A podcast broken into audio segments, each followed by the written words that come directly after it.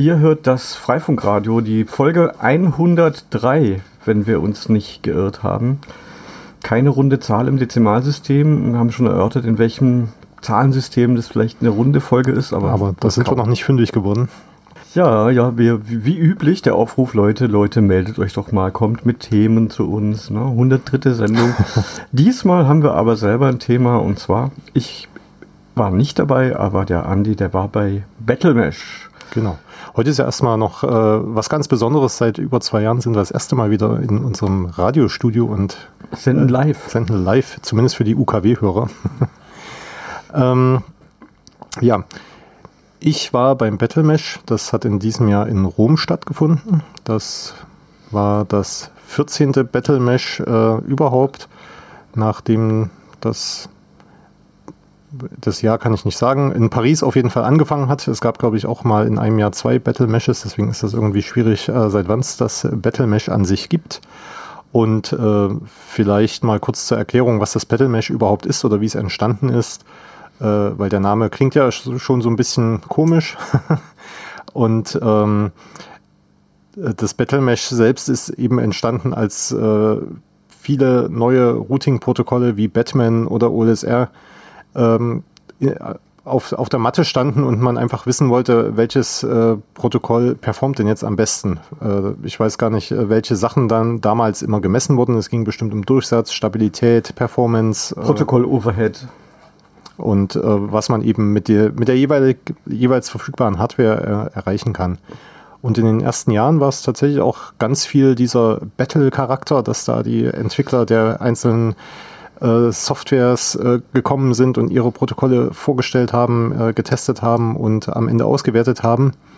Und der Charakter hat sich jetzt ein bisschen gewandelt in den letzten Jahren. Es ist, sind Vorträge dazugekommen, es sind Workshops dazugekommen. Und in diesem Jahr in Rom war das Besondere, dass es nur vier Tage ging. Das war ein bisschen schade, dass es so kurz war. Man hat kaum angefangen, schon was wieder vorbei. Sonst war es immer eine Woche. Genau, das äh, hat sonst immer sieben Tage gedauert und da hat man dann natürlich auch Zeit, äh, wirklich sich tief in Themen da reinzugraben. Und in diesem Jahr waren aber, glaube ich, alle ziemlich froh, dass man sich überhaupt mal wieder gesehen hat, nachdem es im letzten Jahr gar keinen Battle Mesh gab und im Jahr davor gab es eine virtuelle Form des Battle Mesh, äh, die in, ich glaube, Big Blue Button Räumen stattgefunden hat. Aber äh, das persönliche Treffen, das äh, kann man halt einfach nicht ersetzen, glaube ich.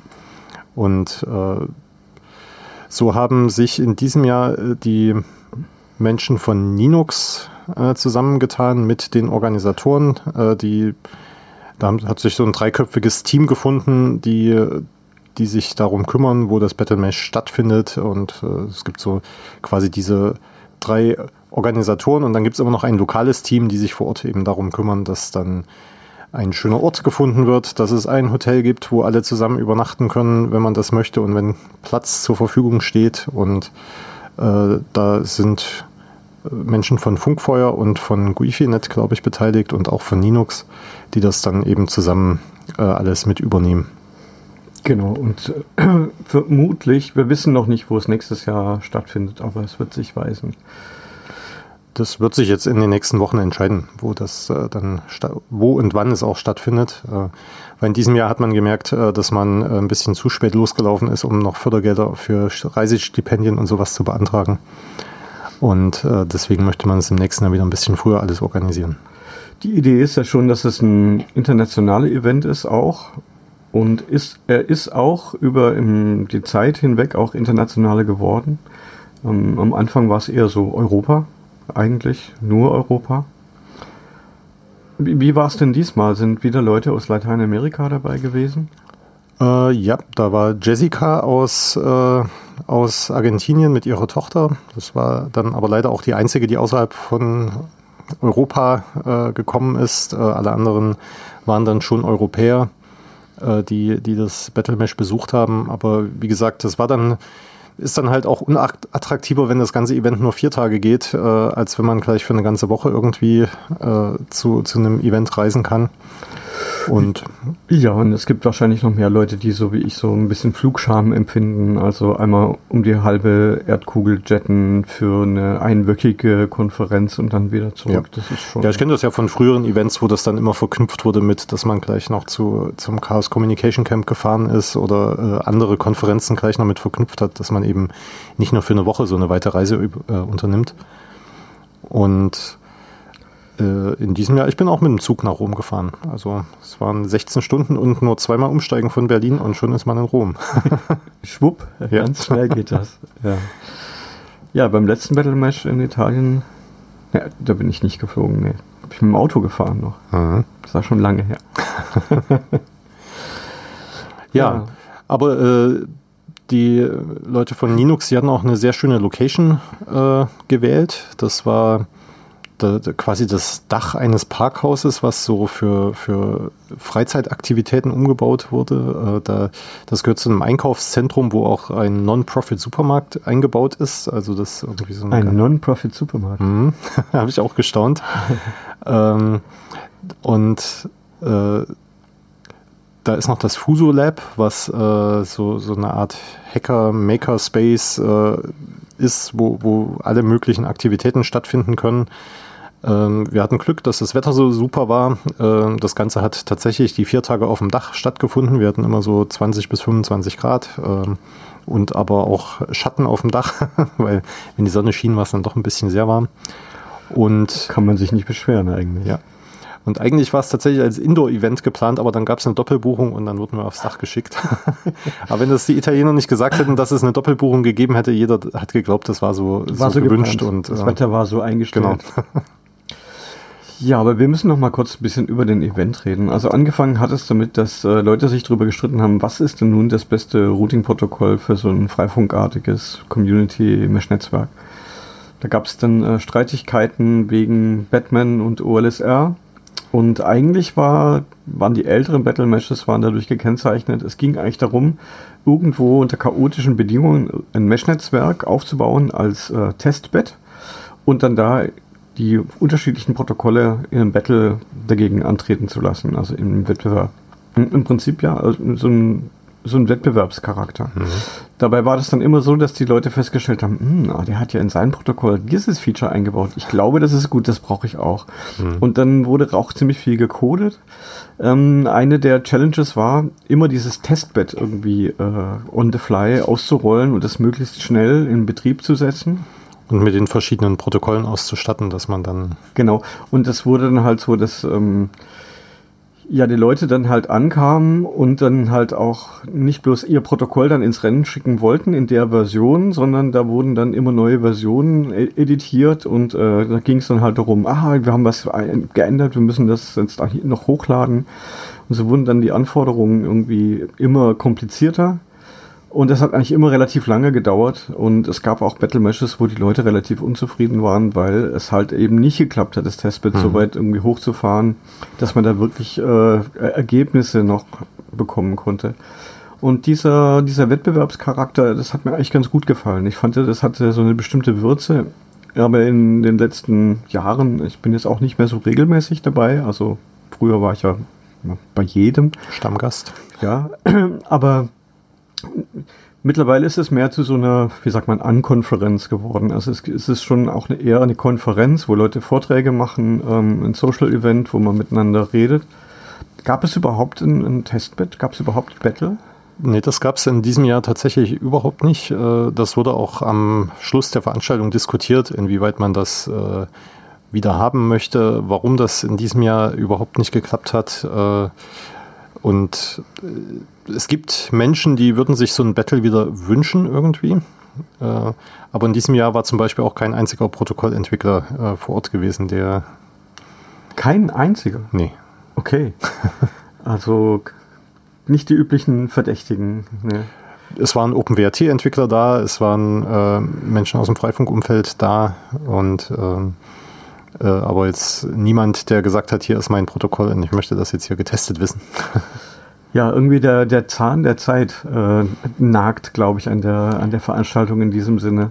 Ja, wir haben, wir haben tatsächlich darüber diskutiert, wo, woran das liegen kann. Äh, in diesem Jahr ein Faktor war tatsächlich, dass es eben nur vier Tage ging. Äh, zweitens, äh, das äh, wurde festgestellt, dass irgendwie der Drive bei der Entwicklung der Protokolle, also es ist halt nicht mehr so, so wirklich, äh, wir machen jetzt das und dann passiert das, sondern das sind halt jetzt schon relativ gesetzte Produkte, die, genau, funktionieren, die für die jeweiligen Einsatzzwecke äh, zufriedenstellend offensichtlich funktionieren und deswegen fehlte da jetzt der Wille und die Motivation, äh, sich zum Beispiel um so ein Testbett zu kümmern. Aber Federico aus, äh, aus Rom, der wünscht sich das eigentlich wieder und er hat auch gesagt, er würde sich im nächsten Jahr wieder um ein Testbett kümmern.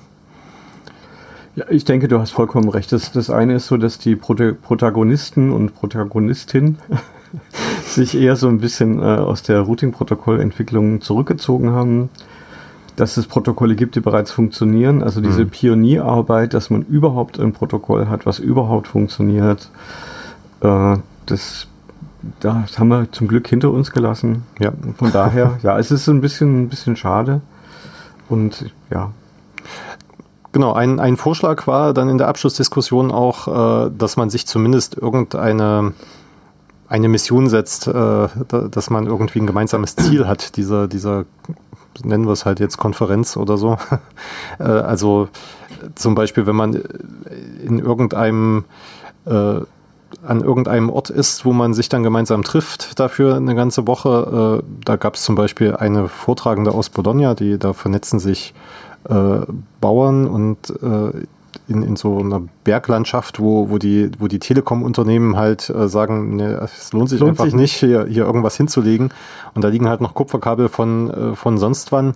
Aber es gibt halt kein schnelles Internet und die vernetzen sich da. Und da war dann das Beispiel, dass man sich eben wenn man sich dann eine Woche trifft, da eben auch mal hilft, irgendwie die, die Netzwerkverbindungen zu äh, neue aufzubauen oder Funkstrecken zu erkunden, wo es möglich ist und sowas, also wo man da auch wieder ein bisschen Hands-on hat und eben nicht nur Vorträge und Workshops und so weiter. Aber das hat, hat das stattgefunden? Nee, in diesem Jahr hat das nicht stattgefunden. Das war ja dann tatsächlich am Ende so die Diskussion, wie können wir das äh, das Battle Mesh wieder zu einer Veranstaltung machen, die eben nicht nur wie andere Konferenzen aus Vorträgen und, äh, und Workshops besteht, sondern wo wir auch wirklich äh, am Ende rausgehen können und sagen, da haben wir, haben wir was erreicht. Also ich denke, man kann schon sagen, in dieser Frühzeit, ähm, sagen wir mal die ersten zehn Jahre oder so von dem, von dem Battle Mesh, da hat es schon die Entwicklung, denke ich, auch sehr vorangetrieben. Ja. Da gab es auch äh, Geweihe, die aneinander gekracht sind von, von Egos. Äh, mhm. Äh, was ja gut, ist, muss man jetzt nicht unbedingt haben, aber ja, das gab's. Das ja. gab's, gibt's heute wohl eher nicht mehr. Ich glaube, äh, was in der Zeit auch noch anders war, da gab es ja dieses Confine oder Confined Projekt, äh, wo verschiedene europäische Universitäten beteiligt waren, wo eben auch Entwickler dann herkamen, die sich um die Protokolle mitgekümmert haben und die Förderung ist halt auch vor ein paar Jahren ausgelaufen und seitdem ist halt da die Unterstützung der Universitäten auch ein bisschen weg und äh, hm. ich denke, das ist auch ein Grund, warum da aktuell nicht mehr so viel passiert. Neben dem, dass es eigentlich schon ganz gut funktioniert und Gut, also die Leute sind äh, saturiert, äh, etabliert. Mhm. Äh, die Protokolle sind auch etabliert. Aber äh, es haben trotzdem alle festgehalten, dass es sehr schön war, dass man sich äh, getroffen hat, äh, dass, dass der Austausch äh, wichtig ist, äh, dass man, dass man auch sich international wieder trifft. Wir hatten jemanden zu Gast, der auch in Südafrika aktiv ist. Kennst du auch, Eric heißt er, der oder er sagt, er kennt dich. ich, wir, wir kennen uns. Ja. Er, kommt, er lebt aber in Prag. Genau, in, in Tschechien. Äh, ich glaube nicht direkt in Prag. Nicht in Prag, aber in Tschechien, ja. Und äh, er ist halt in Südafrika aktiv und äh, baut da Community-Netzwerke auf und betreibt sie und kümmert sich darum, dass da Menschen, die sich sonst halt keinen Internetzugang leisten können, irgendwie an Internet kommen und äh, für gerade für, für sowas ist es auch wichtig, dass wir die, die wir das vielleicht nicht nötig haben, äh, jetzt äh, die, die Netze so, so auf, aufzubauen, äh, da, dass wir eben da Hilfe leisten können und dass wir unser Wissen einbringen und unsere Erfahrung einbringen und Kommt drauf an, wo man wohnt, ne? Ja. ich vermute, in Deutschland gibt es immer noch Flecken, wo die Internetversorgung sehr zu wünschen übrig lässt. Ja, oder wie dieses Beispiel aus Bologna, wo sich die, dieses Bauernkollektiv da vernetzt über die Bergkuppen hinweg in irgendwelche abgelegenen Täler und ja, die, die Economy of the Long Tail, also mhm. die Ökonomie des langen Endes der, der Wertschöpfungskette, wo es eigentlich keine Wertschöpfung mehr gibt oder ja, die Amortisation wahrscheinlich nie eintritt und niemand Lust hat, da zu investieren. Dafür sind wir immer noch gut dann. Ja. Die, die Do-it-yourself-Bewegung mhm. und ihre, ihre Werkzeuge.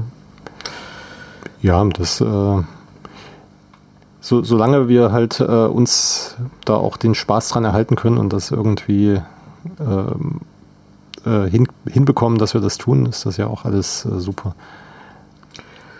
Sollen wir noch auf den Event hinweisen? Auf den Event? Ja, das ist ein kleiner lokaler Event. Ja. Genau, in anderthalb Wochen am 22. Oktober wird es auf der Seabase in Berlin eine, eine kleine Jubiläumsfeier geben, weil das äh, Wavelöten ähm, am 23. Oktober 2022 seinen 20. Geburtstag feiert. Genau, am 23. Oktober 2002 traf man sich zum ersten Mal an einem Mittwoch in der Seabase, um die Wellen zu löten und das äh, konnte man auch wirklich äh, physisch so verstehen. Ähm, es wurden tatsächlich Antennen gebaut. WLAN-Hardware war extrem teuer. Ich habe äh, richtig lange gebraucht, bis ich die erste WLAN-Karte hatte, die ich äh, als äh, 16-Bit 16 PCMCIe-Karte in ein altes Laptop stecken konnte. Und ja, da mussten wir, um Geld zu sparen, mussten wir die Hardware noch zum Teil selber bauen. Die Antennen, die äh, Kabelverbinder und Genau, damit hat es angefangen und das Waveflöten war eigentlich äh, historisch betrachtet der Inkubator der jungen Freifunkszene. Es gab wohl vorher diese Berlon-Konferenz in Berlin, genau, nehme ich an. Berlin und, Berlin und London, das war so im, im Umfeld der Transmediale, haben sich Leute aus äh, Berlin und London getroffen, im Bootlab, glaube ich, und äh, haben da Ideen ausgetauscht, äh, ob man mit WLAN nicht irgendwelche äh, Community-Netze, äh, künstlerische Interventionen in die Gesellschaft und so weiter machen könnte. Und so entstand dann die Idee zu diesem Stammtisch in Berlin. Mhm. Und äh, so bin ich dann auch zu, dazugekommen und äh, habe dann Leute kennengelernt, die hatten die Idee, eine, ja, eine Bewegung zu gründen, die Freifunk heißt. Und so hat es dann für mich dann auch angefangen. Also ich habe da sehr sehr schöne Erinnerung dran an so eine Pionierzeit. Ähm, wir hoffen, dass möglichst viele Leute, die so in den letzten 20 Jahren da aktiv waren, da dazukommen. Ähm, ach, Thomas kommt auch. Ah, sehr schön. Auch so gesagt, genau. Und natürlich auch die jungen Freifunker aus, aus Berlin. Yep. Ja. Da freue ich mich schon drauf. Äh, wir hatten gesagt, 19 Uhr wollen wir irgendwie loslegen am 22. Oktober. Richtig. Wir werden ich hatte, glaube ich, 20 Uhr geschrieben, aber ab 19 Uhr sind wir auf jeden Fall da. Und wir werden Dinge besorgen, die wir auf den Grill werfen können. Ähm, Falls das Wetter es zulässt, genau. Ja. Und Getränke, da hat ja die Seabase die wunderbare Bar. Also muss keiner verdursten und verhungern an dem Tag. Und es gibt ja ausgezeichnetes Bier. Ja. Auch tschechisches, genau, in den unterschiedlichsten Sorten. Ja, also das ist so ein kleiner Veranstaltungshinweis. Da werden jetzt nicht viele Leute dazukommen, vielleicht die das hier hören. Aber auf jeden Fall, ähm, dieses kleine Event findet statt und ja. Also ja. Ich habe da in Vorbereitung dieses Events noch ein, äh, im Internet-Archive eine Seite gefunden, wo das in einer Art Blog oder Zeitleiste damals festgehalten wurde, jede Woche, was ist passiert, was haben wir gelötet äh, und oder ich, am Anfang war es glaube ich nur alle vier Wochen äh, oder ja, ich, ich auf jeden Fall gibt es da so über das erste Jahr so, so einen Verlauf, äh, was, was da passiert ist. Das ist äh, ja, ganz witzig gewesen. Ja, wenn man so die Datenspuren sehen will von äh, dem Freifunk-Experiment in Berlin, dann muss man auch im Internetarchiv gucken, mhm. olsrexperiment.de. das war das zweite Protokoll, was wir da beackert haben in der Geschichte. Genau. Ja. Ja, und jetzt sind äh, ja, ich kann ja noch äh, von, von Rom noch äh, ein Stück weiter erzählen. Es hat ja einen Grund, warum das, äh, warum das Battle Mesh auch nur vier Tage gedauert hat. Äh, es gab anschließend an das Battle Mesh noch die Rome Hack Konferenz und das Rome Hack Camp. Rome, so wie Roaming? Nee, wie, wie Rom. Rom. Ja. Rome. Ja. Das römische Camp. das äh, war auf einem Campingplatz ein bisschen außerhalb von Rom. Äh, Aber nicht am, am See Bracciano. Nein, das war Ich glaube, das liegt auch noch ein Stück weiter weg. Äh, als ja, da war das Battle Mesh in Italien mhm. Auf jeden Fall hatten die Organisatoren äh, im Februar wohl angefragt, ob die Menschen, die das Battle Mesh machen wollen, äh, nicht zusammen mit denen irgendwie was tun möchten. Und äh, am, am Ende hat man sich halt entschieden, man macht vier Tage äh, Battle Mesh direkt in Rom äh, auf dem Dach vom Fuso Lab. Und drei Tage darf dann noch jeder sich auch an diesem Rome Hack Camp mit beteiligen. Und das war halt ein kleines, niedliches Camp, also jetzt nicht zu vergleichen mit, äh, mit den nicht Camps, die wir aus Deutschland oder, oder Niederlanden, die wir kennen, äh, sondern da waren, ich würde mal schätzen, 200, 300 Menschen oder sowas insgesamt. Viel mehr hätte der Campingplatz auch nicht hergegeben und hätten wahrscheinlich auch die Nachbarn auf dem Campingplatz nicht mitgemacht. Ähm, und da wäre es schon gut, wenn man den Campingplatz für sich alleine hat. genau, das, äh, der war aber komplett ausgebucht und ähm, es gab halt Vorträge, das Battlemesh selbst hatte auch ein Community-Zelt, äh, wo man sich auch nochmal ein bisschen präsentiert hat und einfach ein paar, paar Dinge auch, was das Battlemesh ist, äh, dann präsentieren konnte. Und wir haben auch daran gearbeitet, äh, so, eine, so eine Definition von Battlemesh irgendwie neu zu schreiben, äh, um um eben Menschen erklären zu können, die noch nie auf einem Battle Mesh waren, äh, was sie dort erwartet, was, was man da tun kann, was man da machen kann, damit man eben in den nächsten Jahren da auch ein bisschen besser wieder vorbereitet ist und äh, da auch äh, vielleicht andere, die, die noch nie davon gehört haben, äh, zu überzeugen, auch, auch zum Battle Mesh zu kommen und sich da zu beteiligen. Ja, aber die, die Zukunft, das haben wir jetzt auch schon kurz angesprochen, die Zukunft ist sich neue Challenges zu suchen. Genau. Irgendwelche Interventionen in lokale Gegenden zum Beispiel. Ja, ich glaube ich glaub ja tatsächlich auch nicht, dass wir dass, dass, dass die Routing-Protokolle, dass, dass es da so große Fortschritte oder Änderungen geben wird, dass, dass man da jetzt äh, den Aufwand reinstecken möchte, da ein Testbed zu bauen. Wir wissen ja auch halt, wie aufwendig das ist und wie fehleranfällig das immer war und, und wie viel Unzufriedenheit das auch generieren konnte, wenn es dann eben nicht klappt. Und äh, dann. Es sei denn, es gibt so eine jüngere Generation, die äh, ihre eigenen Protokollideen hat. Also ja. Äh, diese Mesh-Geschichte hat ja Leute äh, zu so Overlay-Netzwerken, glaube ich, auch mit inspiriert, die dann aber so, äh, so Privacy äh, getrieben sind. Mhm. Also über Distributed Hashtables und so weiter äh, ihr eigenes Kommunikationsnetz äh, als, als Overlay äh, zu, zu, basteln, was jetzt aber aus ökologischer Sicht nicht so der Burner ist, wenn man die Pakete extra nochmal hin und her schickt durchs Internet. Mhm. Um, um, extra noch ein paar Umwege, um dann die Spuren zu, ver zu verwischen. Ja. Mhm. Gut. Ja, aber ja. Also vielleicht kommt aus der Ecke noch mal was, aber es wird wahrscheinlich nicht die, die zündende Menge sein. Äh, ich denke, die Zeit ist einfach erstmal vorbei.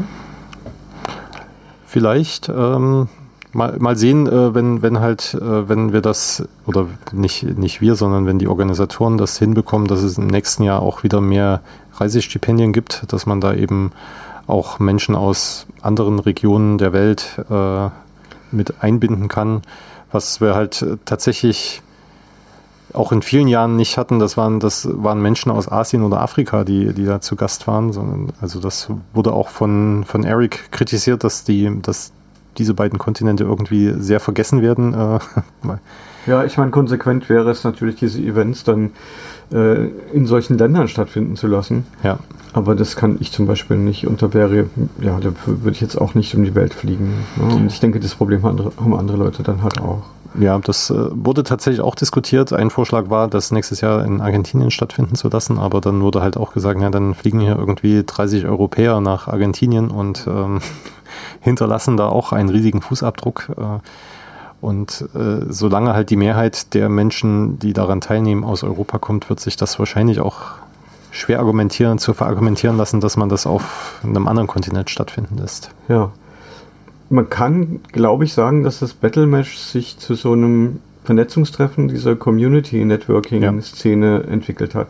Es gibt, glaube ich, oder fällt dir da eine Alternative dazu ein? Gibt es ein, also so ein Vernetzungstreffen von so Community Networking Aktivisten, also über den Tellerrand hinaus, also von den jeweiligen Communities, die zum Beispiel deutschsprachig sind oder halt, also das ist, glaube ich, doch am ehesten kann man heute sagen, dass das Battle Mesh so ein internationales Vernetzungstreffen Ja. ist. Das hat sich äh, früher, glaube ich, noch mit dem Wireless Community Weekend äh, überschnitten. Was aber ja Das- spezifisch für die deutschsprachige Genau. Community ist. Da planen wir aber tatsächlich fürs nächste Jahr auch, äh, weil wir da ein weiteres 20-jähriges Jubiläum haben, äh, dass, dass wir das äh, Wireless Community Weekend auch mit internationalen Gästen äh, äh, ausgestalten wollen. Es könnte eventuell in Berlin stattfinden und es könnte eventuell mit dem Wireless Community Weekend zusammenfallen. Das wäre auch noch eine Möglichkeit, äh, dass, dass man das tut. Äh, Da, da steht ein bisschen der Gedanke dagegen, dass man beim Battle Mesh gesagt hat, niemals zweimal in der gleichen Location, aber Gut, wenn man jetzt Das- 14 Events ja. in Europa organisiert hat, irgendwann, irgendwann wird es schwierig, weitere Locations schwierig. zu finden. Zumal man ja auch Ansprüche hat, äh, wie gut es dann organisiert sein muss und welche Locations da vorhanden sein müssen. Ja, Ja. aber sicherlich ist, äh, gibt es noch mehr als äh, diese Locations, die jetzt äh, teilweise auch schon zweimal bespielt wurden. Mhm. Ja, aber es hängt halt davon ab, wer, wer dann da noch dazukommt und äh, wie gut die Leute organisiert sind, die das dann anbieten. Genau, das. Ich meine, das Organisationsteam, die sich jetzt ums Battle Mesh kümmern, die sind da schon sehr erfahren, die wissen, wen sie halt fragen müssen, worauf sie schauen müssen. Äh, aber das lokale Team ist tatsächlich auch immer wichtig, weil die kennen halt die Hotels, die wissen, wo man sich. War das das Battle Mesh Reconnaissance Team oder wie heißt das? Äh, Es gab irgendeinen Ausdruck dafür. ja, fällt mir gerade nicht Re ein. Reconnaissance, glaube ich. Mhm. Ja, ja, wir haben noch zweieinhalb Minuten ungefähr. Oh, das ist ja die Zeit schon wieder verflogen hier. Ja. Also, es war schön. Du bist irgendwie äh, sowohl da diese vier Tage gewesen, als auch dann noch auf diesem ähm, Rome Hack Camp. Genau, da bin ich auch noch dabei gewesen und da, da ging es jetzt nicht nur um, um Netz oder um Wireless Community Netzwerke, sondern da ging es sehr verstärkt um Sicherheit und IT-Sicherheit. Äh, Da waren auch Leute dabei, die Schlösser geknackt haben, also so elektronische Schlösser und gezeigt haben, wie man sich in so Safes reinhacken kann. Und äh, Alles nur, Ja. um zu zeigen, wie man die sicherer machen kann. genau. Und ähm,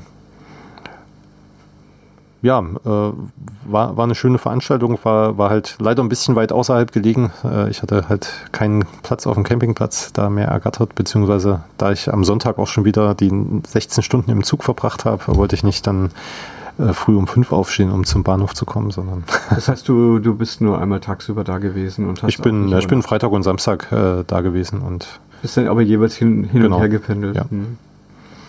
Das war, war auch machbar und äh, musste nur über eine Autobahn sprinten zu einem, äh, zu einem Supermarktparkplatz und dann war man auch schon fast da und dann, Ja, genau. Eine, äh, ich hatte dich das schon mal irgendwie äh, vorher gefragt. Äh, es waren wieder etwa 50 Teilnehmerinnen beim, beim Battle Mesh, was eigentlich schon so eher so tendenziell so durchschnittlich ist über die letzten, letzten Jahre hinweg, oder? Ja, äh, ich, ich habe tatsächlich nicht durchgezählt, aber ich denke, es waren so 40 bis 50, die, es waren auch nicht alle jeden Tag da, Natürlich, äh, es also, war, war halt mhm. wie immer und Genau, aber es gibt so bestimmte Tage, so, also der Samstagabend, der Freitagabend, da kann man eigentlich davon ausgehen, dass die allermeisten Leute dann auch da ja, sind. das gab es ja dieses Jahr leider nicht, weil es von Montag bis Donnerstag war, aber Ach, Ich Aber, aber als, als wir announced haben, dass, äh, dass äh, ein gesponsertes Pizzaessen stattfinden wird, da waren dann alle mit dabei. Ja. Gut, ja, jetzt haben wir noch 40 Sekunden. Dann sagen wir Dankeschön fürs Zuhören. Genau. Äh, dies, dieses Mal wird es die Sendung äh, als Podcast natürlich nicht sofort äh, live geben, sondern das Genau, normalerweise kam, konnten wir die ja sofort veröffentlichen, weil das ja immer eine Vorproduktion war, aber live ist live. Live ist live, ähm, aber ich habe noch dran gedacht, dass ich ja diesmal ein Aufnahmegerät mitbringen muss, damit ich hier direkt unseren Mikro Studioton aufnehmen kann. Ja, also, das war's mit dem mit dem Freifunkradio hier Folge 103 zum Battle Mesh. Ja. Vielen Dank fürs Zuhören. Ähm, engagiert euch bitte auch für die Sendung und äh, dann bis zum nächsten Mal. Bis zum nächsten Mal. Tschüss.